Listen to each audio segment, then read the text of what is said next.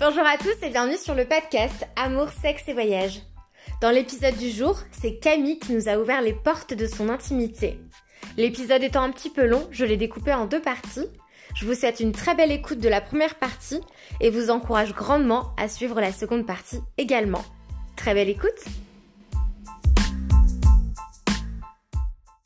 Bonjour Camille Salut Christelle je suis ravie de t'accueillir dans mon podcast et en plus, tu es la première maman que j'accueille ici. Donc, merci d'avoir accepté l'invitation. Mais je t'en prie, avec plaisir. Est-ce que Camille, pour commencer, tu peux te présenter? Bien sûr. Donc, euh, je m'appelle Camille, j'ai 31 ans. Euh, je suis conseillère à l'emploi euh, à Pôle emploi depuis bientôt 5 ans. Et je suis maman d'un petit garçon qui vient tout juste d'avoir 2 ans le 7 janvier. Et je vis à la périphérie de Strasbourg en maman solo avec mon fils et mon petit chien. Ok, super. Alors, on va commencer par le commencement du coup, avant d'en venir du coup à, à ta vie actuelle avec ton fils. Est-ce que tu peux nous dire dans quelle région tu as grandi et quelle était ta structure familiale? Donc euh, moi, je suis née à Bordeaux, euh, de parents militaires. On était euh, une famille recomposée, donc ma mère a eu deux enfants d'un précédent mariage, donc elle était veuve, et mon père a eu un fils d'un précédent mariage où il a divorcé. Donc on est resté quelques années à Bordeaux et mes parents étant militaires, nous sommes partis en Touraine, plus exactement dans la ville de Tours. Euh, on y est resté une dizaine d'années. Et après, pour atterrir euh, dans l'Ain, pour la fin de carrière de mes parents. Et moi, je suis partie de l'Ain pour la Savoie, pour mes études supérieures. j'ai grandi avec le plus jeune de mes frères, donc trois grands frères avec 10 ans, 9 ans et 8 ans d'écart. Ok. Et comment tu l'as vécu du coup d'être la seule fille euh, dans une fratrie avec que des garçons? Oh, je, me suis rendu compte à l'adolescence que c'était compliqué du coup parce que très protecteur et puis euh, le type de la protection, euh, on va dire, de la petite sœur. Donc effectivement, très peu de marge de manœuvre. Ok. Et, et, ta relation avec tes parents, elle était, elle était comment? Euh, conflictuel. Ok. Du coup, euh, sans faire des stéréotypes, tes parents du coup étaient militaires, donc est-ce que tu as une éducation assez stricte? Non, pas du tout. Ok. Pas du tout, euh, pas stricte. je pouvais très bien sortir, rejoindre des copines, je pouvais aller au cinéma, je pouvais, j'étais quand même assez libre, mais après, c'était pas des parents euh, démonstrateurs, c'était pas des parents aimants, il y avait pas de. C'était un petit peu cloisonné, chacun fait sa vie, quoi. D'accord, ok. Pas trop de gestes affectueux Jamais.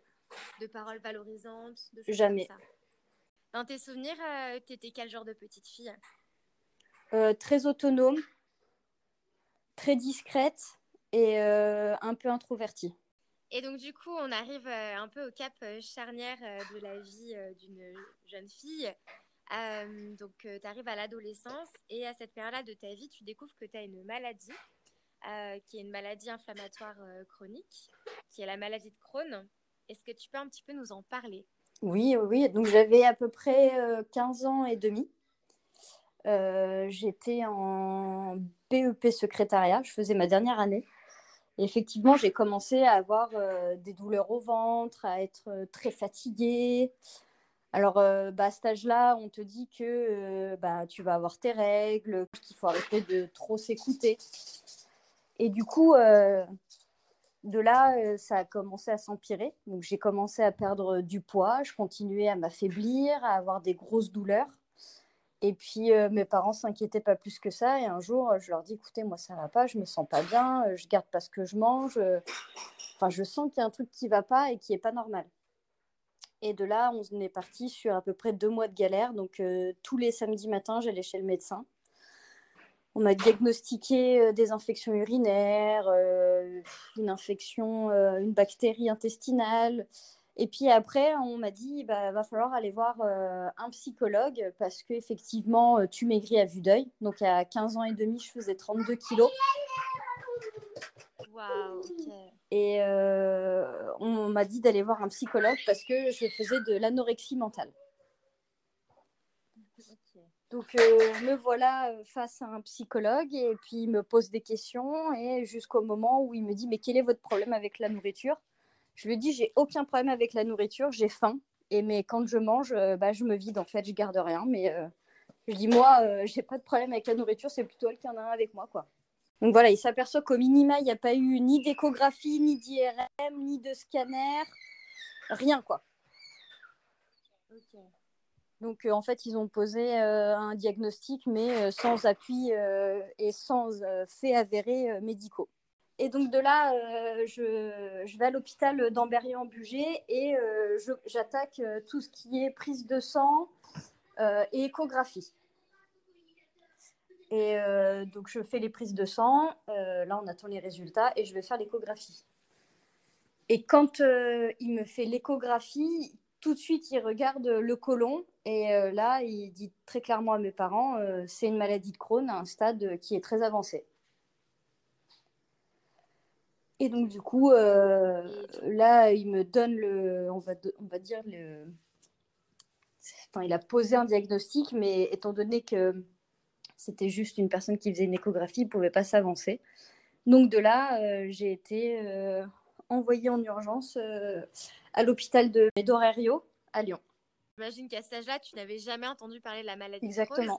Est-ce qu'il t'explique un petit peu ce que c'est? Est-ce que ouais, voilà, est-ce qu'il t'explique un petit peu ce que c'est? Est-ce qu'il te rassure? Est-ce qu'il te dit euh, ce qui va se passer pour toi? Alors en fait, je réalise pas.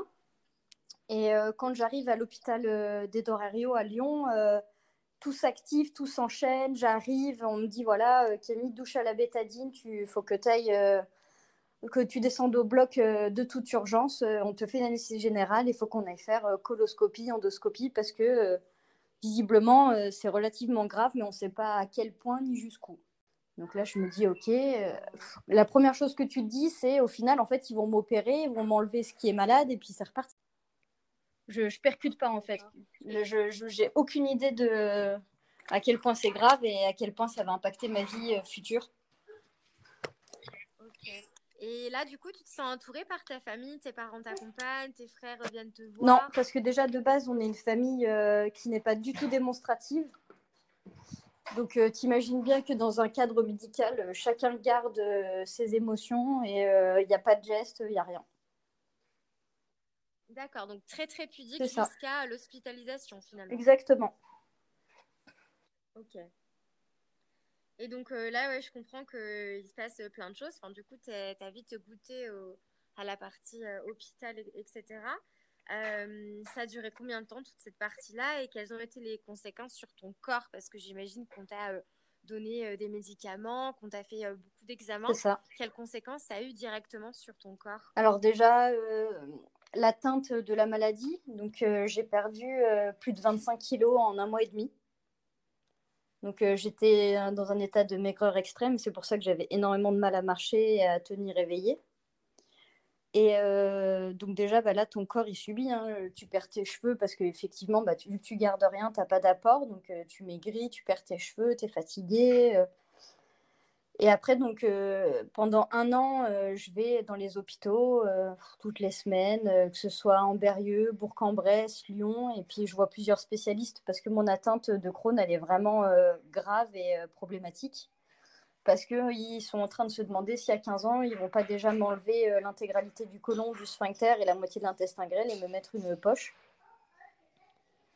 Donc euh, déjà, moi, je suis déjà que je comprends que la maladie en elle-même, elle est à vie et que ça va, ça va avoir un impact sur tout. Donc euh, j'ai 15 ans, je me dis, mais est-ce que je vais pouvoir avoir des enfants? Est-ce que je vais avoir une vie normale? Est-ce que je vais pouvoir travailler? Est-ce que je vais pouvoir vivre en couple? Tu te poses déjà beaucoup de questions, mais je sais déjà dans ma tête que la poche, euh, je suis pas prête et que pour moi, c'est impossible. Je préfère me battre Alors... plutôt que d'avoir une poche. Ok.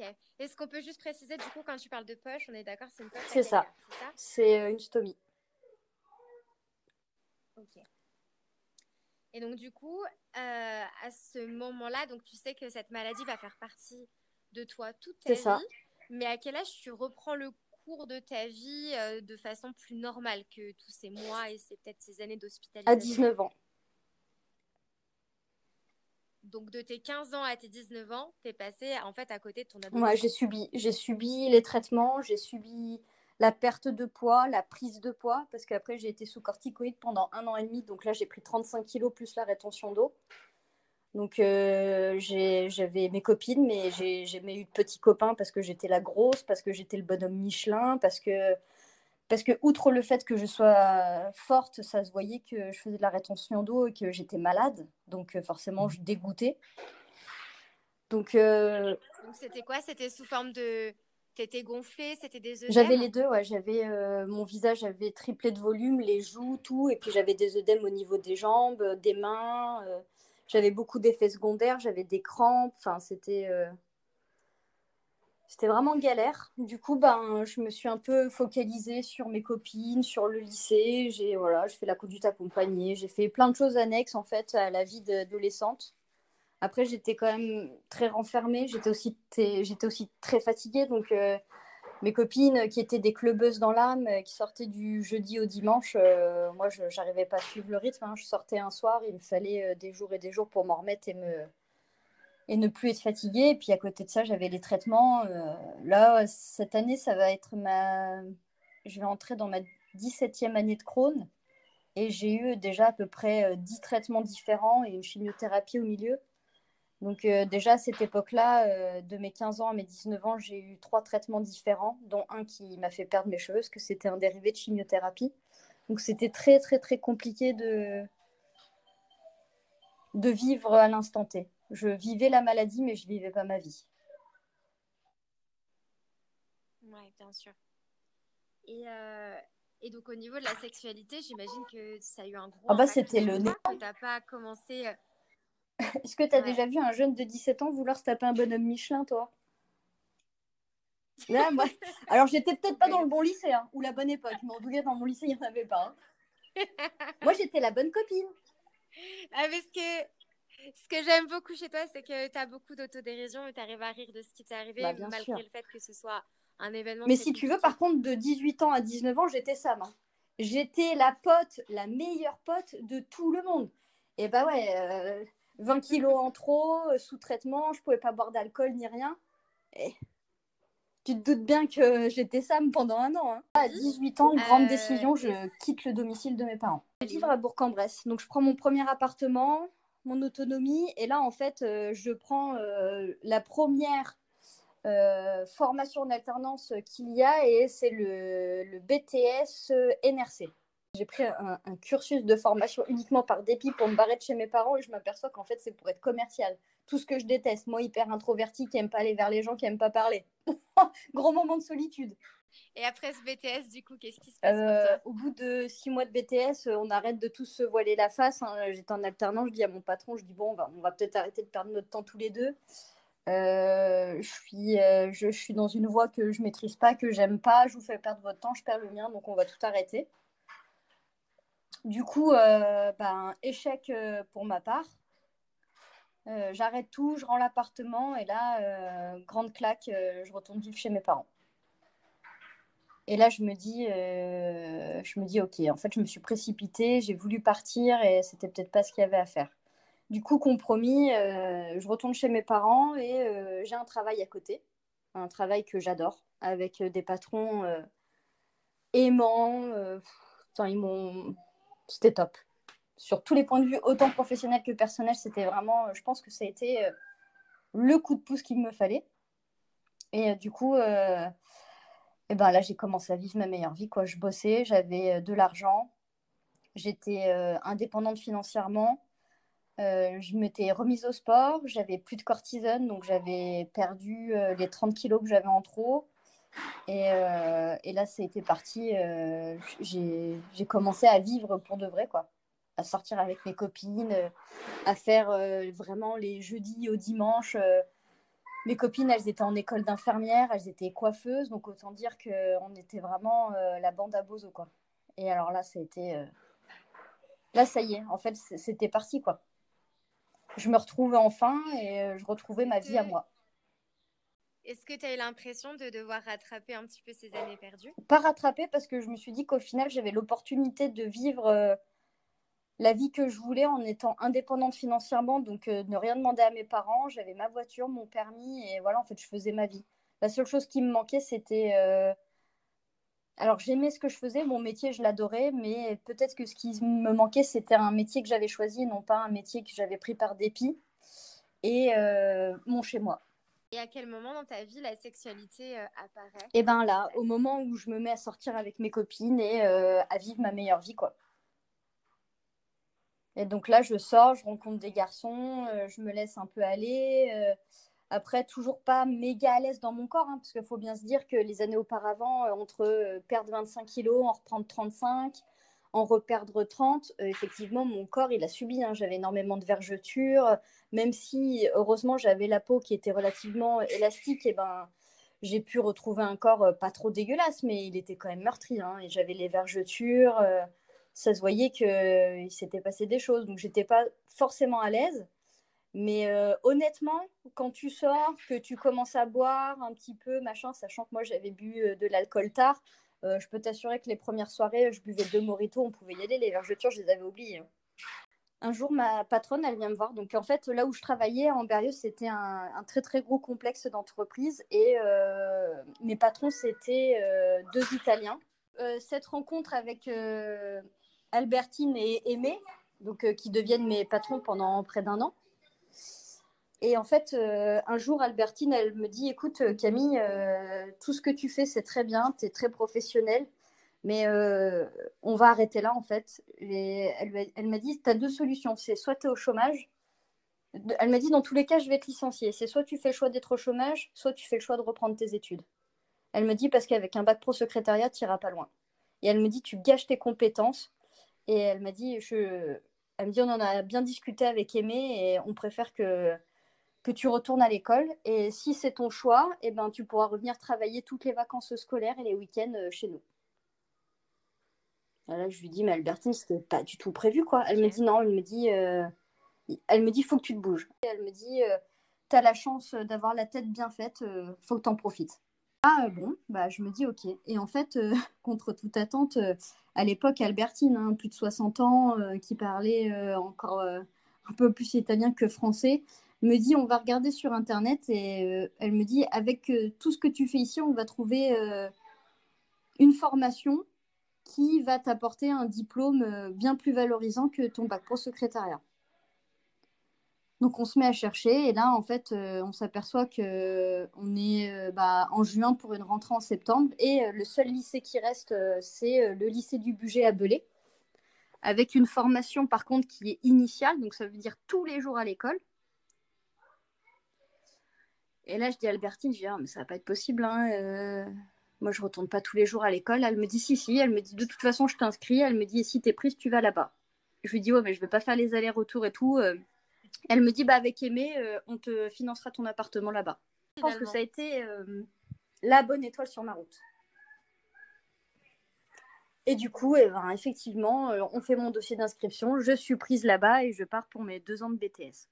Je fais des très très belles rencontres. Euh, j'ai mon appartement, mon indépendance, euh, en tout cas physique, parce que je vis chez moi, euh, financière, pas totalement, parce que je suis en initiale. Donc, effectivement, Albertine et Aimé, je continue à travailler chez eux tous les week-ends et les vacances scolaires. du coup, c'est mes parents qui m'aident à financer mon appartement parce que j'aurais pas pensé, mais ils étaient très contents que je reprenne les études et que je travaille à côté. Donc, du coup, ils m'ont bien aidé financièrement à partir de ce moment-là. Euh, mon père m'a acheté euh, ma voiture. Donc, euh, pour que je puisse faire les allers-retours et que je sois tranquille pendant mes années d'études. Et là, bah, je fais des belles rencontres, je sors, je continue à vivre ma meilleure vie, je rencontre des mecs, je me pose pendant un an et demi, je commence à avoir des vraies relations, des relations où on se fait confiance, on échange, où la maladie n'est plus du tout un frein et où je commence d'ailleurs à me dire que finalement, je suis pas une personne malade, en fait, je suis une femme. Et c'est pas à moi de m'adapter à la maladie, c'est la maladie qui va s'adapter à moi. J'ai mon BTS et je me dis, bah en fait, euh, j'ai bien aimé ce que je faisais, mais euh, je sais ce que j'aime et où je veux aller et dans quoi je veux m'orienter. Donc là, euh, je pars sur une licence RH à Chambéry en alternance. du coup, pour toi, est-ce que c'était difficile de, recréer un entourage amical quand tu, parce que tu as quand même déménagé pas mal de fois dans ta vie? Comment ça se passait? Quand je suis arrivée au lycée à Belay, j'étais un peu renfermée parce que, en fait, j'avais peur de revivre le même cauchemar que dans mon précédent lycée, mais j'étais pas à un même stade de maladie. Physiquement, c'était même pas. Bah, il n'y avait rien à voir. Euh, j'étais un peu maigre, mais franchement, ça passait. Si tu étais bien sapé, que tu mettais un peu des couches, bon, voilà, ça, ça pouvait passer. Mais j'avais cette appréhension quand je suis retournée au lycée à Belay euh, de, de, revivre les moqueries, de, de ressentir l'isolement des autres parce que je suis malade, parce que c'est une maladie digestive, parce que c'est pas féminin, parce que quand tu es malade, bah, ça veut dire que tu as la diarrhée, faut que tu cours aux chiottes, c'est pas vraiment glamour tu vois, il y avait tout ça. Et ça, c'est vrai que j'avais l'appréhension, donc j'allais pas vers les gens. J'étais plutôt renfermée. Et au final, ben, c'est les gens qui ont percé ma coquille et qui se sont aperçus qu'en fait, c'était plus pour me, me protéger, me préserver que j'étais comme ça. C'était pas que j'aimais pas aller vers les gens, c'est que je me protégeais simplement. Je fais ma licence à Chambéry, donc euh, avec toi en alternance. Euh, on était toutes les deux en agence d'intérim. Et euh, bah, à la fin de notre licence, moi, bah, je vous avais dit, je vais rester dans l'intérim parce que j'adore ce que je fais. Du coup, je postule dans une, agence d'intérim à la mode Servolex spécialisée dans le transport. Et là, pareil, je me trouve une vocation. Je... En fait, j'aime ce que je fais, mais je surkiffe ce que je fais, encore plus dans le transport. Et effectivement, c'est là où je vais rencontrer mon futur mari. Donc, rencontre un peu, euh, un peu comme dans les films où euh, en fait il est arrivé, il est le stéréotype de tout ce que j'aime, mais avec euh, une façon d'être que je déteste. Les films, quoi. Le mec, il t'attire de fou, mais, mais dans ce qu'il mmh. dégage et sa façon de s'exprimer, t'as juste envie de le claquer. Très hautain. Ouais, c'est la raison. Exactement. Du nom, il arrive, voilà, c'est le vrai Rital, euh, costaud, baraque, tout ce qu'on aime, mais alors euh, très imbu de sa personne, hautain, euh, tout ce qu'on déteste. Et du coup, bah, première rencontre, bah, on se frite. Hein. Parce que déjà, il arrive, il rentre dans l'agence, il me tutoie. effectivement, il est plus âgé que moi. Donc aujourd'hui, j'ai 31 ans, il en a 43. Donc quand on s'est rencontrés, euh, j'étais bien plus jeune. Bon, lui aussi, hein, tu me diras, mais on avait toujours autant d'écart. Et, euh, et euh, en fait, les deux caractères, deux gros caractères, moi, j'avais certes une petite expérience dans le transport, mais je savais très bien qu'il fallait pas que je me laisse faire. Et lui avait une très grosse expérience dans le transport, il savait ce qu'il venait faire ici. Donc pendant l'inscription, c'est un peu frontal parce que bah, il me prend euh, pour une gamine euh, toute nouvelle euh, dans le milieu. et en fait, il se braque en pensant que je vais, lui, je vais lui apprendre à faire son job, alors que pas du tout. Et donc, c'est un peu électrique. Et à la fin, je lui demande déjà de, me vous voyez parce que je suis pas sa copine. Et à la fin, je lui indique que, étant donné qu'il est au-dessus de, tout et de tout le monde, euh, je lui conseille à ce moment-là bah, peut-être euh, de s'orienter euh, vers Pôle emploi pour avoir un versement et créer sa propre société. Parce qu'il y a un moment donné, quand on est à un point comme le sien et être aussi obtus, je pense que le mieux, c'est d'être son propre patron. quoi. Et en fait, il s'aperçoit que du coup, bah, je me laisse pas faire et bah, de fil en aiguille, il revient à l'agence et puis nos rapports changent et puis euh, voilà, on se rapproche. Donc après, ça passe un petit peu de la haine à l'amour quand on dit qu'il n'y a qu'un pas entre la haine et l'amour. Exactement, c'est ça. finalement. Ok. Et euh, lui, j'imagine, donc il est plus âgé que toi, donc il a peut-être un, un passif amoureux. Euh, donc euh, mon ex-mari a eu euh, une relation de 15 ans avant de me rencontrer et est né de cette union deux petites filles. Moi, à l'époque, quand je les rencontre, l'aînée a 3 ans et la cadette 18 mois. Et rappelle-nous à cette époque-là, du coup, quel âge tu as? Eh bien, j'ai 24 ans. Dans cette histoire, j'ai eu de la chance d'avoir deux petites belles filles vraiment adorables gentille, euh, très démonstrative euh, dans, voilà, dans les gestes euh, du quotidien, de l'amour, de la tendresse. Et toujours avec un gros point d'interrogation avec ma maladie pour avoir des enfants. Du coup, je, m'occupe de ces petites filles comme si en fait elles me comblaient un petit manque que je ne savais pas si j'allais pouvoir pallier ou pas. Mon ex-mari ne s'était jamais marié, donc il avait vécu avec une femme pendant 15 ans, il avait eu d'autres histoires, il avait eu des enfants, mais j'étais sa, première femme euh, sous mariage. Et en fait, euh, je sais pas si ça lui a rongé le cerveau ou si c'est. Enfin, j'ai aucune idée aujourd'hui de comment il a appréhendé le mariage, mais au final, euh, à partir du moment où. En fait, je n'arrive pas à l'expliquer, mais j'ai su que le jour où on s'est mariés, quand j'ai dit oui à la mairie et oui à l'église, je sais pas pourquoi, mais j'avais l'impression d'avoir signé le pacte avec le diable, en fait. Je savais que je m'étais mise dans la merde. Parce que tu sentais que la Je sentais déjà qu'elle commençait à être malsaine et toxique, mais je m'étais dit que ça allait passer. Et puis je restais jeune quand même, et sans forcément avec énormément d'expérience. Et je me suis dit que c'était peut-être un cap et que ça allait passer, je sais pas, avec le stress de l'organisation du mariage. Peut-être que voilà, il avait un peu. Était devenu un peu bizarre, mais que ça allait passer. Et, et je sais pas pourquoi, mais le jour J, en fait, je me suis dit non, je crois que tu as fait une erreur là. Il est, devenu euh, très autoritaire avec moi. Euh, vexant, rabaissant. Ben, voilà, ça devenait, euh, je comprenais pas, mais en fait, il avait toujours besoin de, de, me mettre au plus bas. Et puis au final, après, il revenait comme une fleur pour euh, me dire Mais non, mais en fait, c'est pas ça, mais je me suis mal exprimée, je voulais pas te faire pleurer. Ça a commencé comme ça. Après, ça a commencé avec mes parents, à me dire que j'étais trop proche de mes parents, qu'il fallait qu'on les voit moins, qu'il fallait que je grandisse un peu. Après, ça a été avec mes copines. Oui, c'est bon, tes copines, c'est pas avec les copines qu'on fait sa vie, machin. Donc, euh, petit à petit, il m'a vraiment euh, écarté de mon cercle d'amis, de mes parents, euh, jusqu'au jour où ça a été la goutte d'eau, où en fait, il m'a fait partir de mon travail. Donc, moi, je travaillais toujours dans la même agence de travail temporaire où nous, on s'était rencontrés. Et en fait, il vivait très mal le fait que, bah, que je rencontre d'autres hommes, parce qu'effectivement, j'étais dans le transport. Et euh, il a complètement vrillé et il m'a fait démissionner. J'ai perdu mon emploi, j'avais plus de copines autour de moi et, euh, et je voyais plus mes parents. Quoi. J'ai, La dernière année, en fait, j'ai revu mes parents le jour où mon divorce a été prononcé. Donc je suis restée un an et demi sans mes copines, sans mes parents, euh, toute seule, sans travail, sans rien. J'ai toujours vu ma maladie comme une ennemie et à la fin de cette relation, je, crois que ma maladie a été ma meilleure alliée.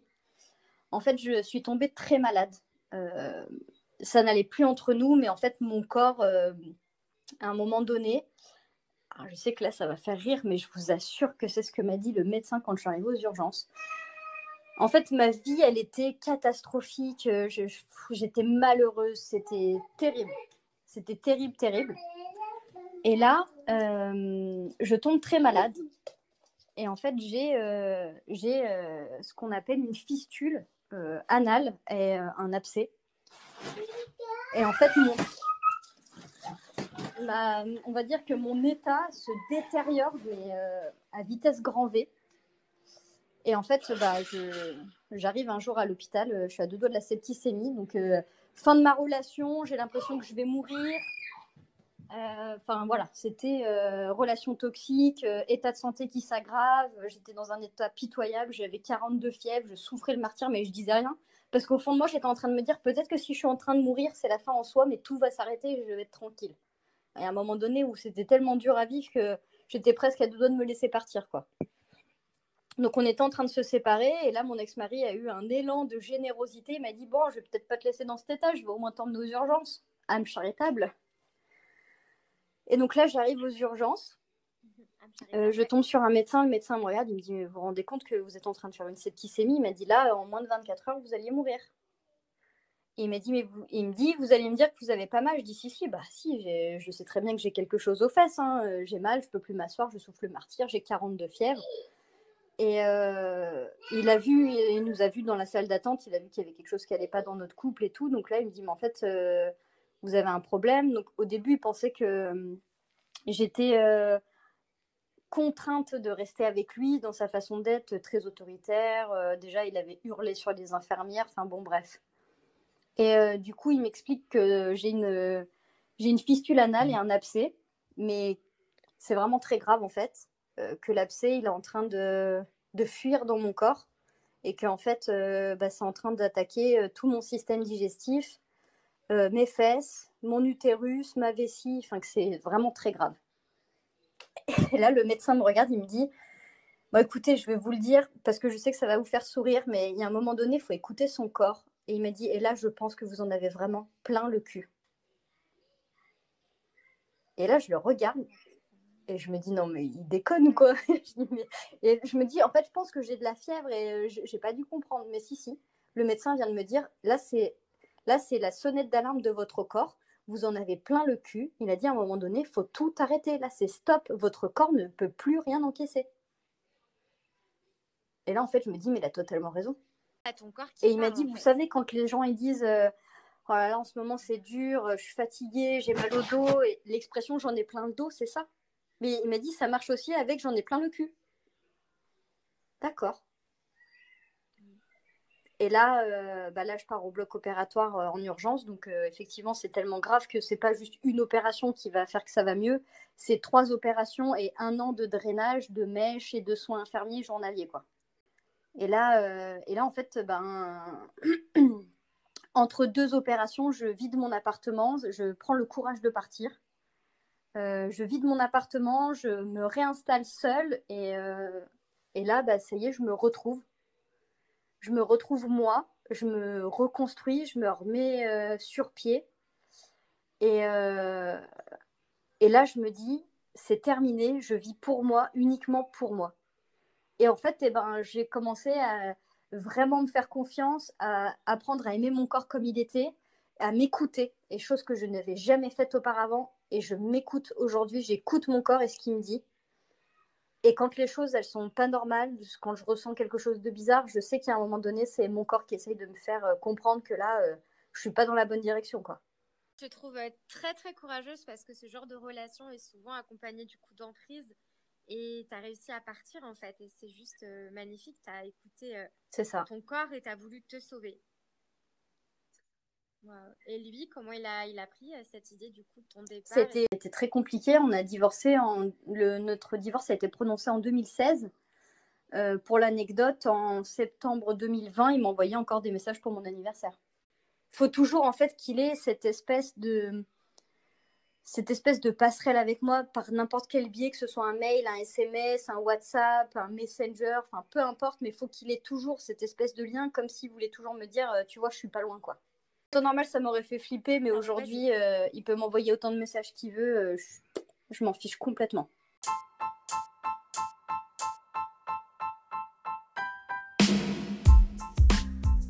C'est la fin de la première partie de l'épisode avec Camille. J'espère que cette partie vous a plu et je vous encourage grandement à suivre la suite de son histoire dans la partie numéro 2.